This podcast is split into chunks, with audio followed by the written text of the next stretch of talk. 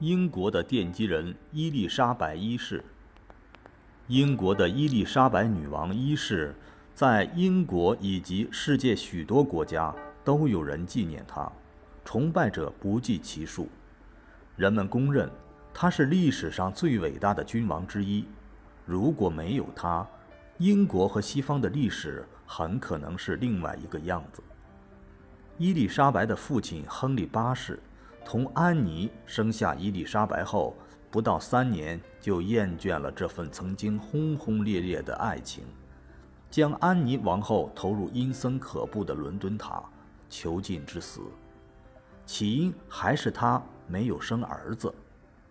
亨利八世后来又立过四位王后，第三位终于给他生了儿子，至于前面的女儿，他好像就忘掉了。照管伊丽莎白的宫女看到这位小公主一天天长大，衣服越来越不合身，不得不给国王写信，要求给她做一些新衣服。公元一五四七年，亨利八世死了，他唯一的儿子爱德华六世继位。这个小国王只有十岁，过了六年也病死了。继任王位的是玛丽。虔诚的天主教徒，他认为母亲的死和他遭遇过的苦难同新教有关，对新教徒进行了残酷镇压。短短三年间，伦敦等地就被他烧死三百多人，史称“血腥玛丽”。新教徒不堪压迫，他们拥护信奉新教的伊丽莎白。这自然引起血腥玛丽的妒恨。他把妹妹投进了伦敦塔。血腥玛丽不到四十岁就死了。这时，本来谁也不看好的伊丽莎白成了王位唯一的继承人。伊丽莎白一世继位之后，首先处理了新教和天主教的纷争问题。在这个问题上，他决心避免玛丽女王的极端做法，采取中间道路。他宣布新教为国教，使新教徒感到满意。但如果有人私下参加天主教派集会，他也不加以迫害。女王的宽容赢得了人民对她的忠诚。她在位时，英国与西班牙为了争夺海上霸权，关系一直很紧张。1588年。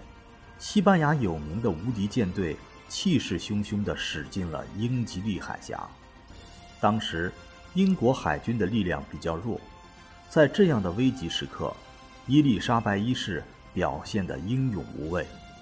她亲自前往军队，激励士兵们为祖国奋勇作战。结果，无敌舰队几乎全军覆没，英国从此成为海上霸主。伊丽莎白时代。被认为是英国的黄金时代，在此期间，英国经济发展，文艺繁荣，许多伟大的作家如伊丽莎白就生活在那个时代。女王喜欢看戏，支持剧院上演莎士比亚的戏剧，给莎士比亚以财政支持。伊丽莎白一世是英国历史上最伟大的女王之一，是大英帝国的奠基者。她终生未婚，放弃了爱情，而选择将自己交给国家。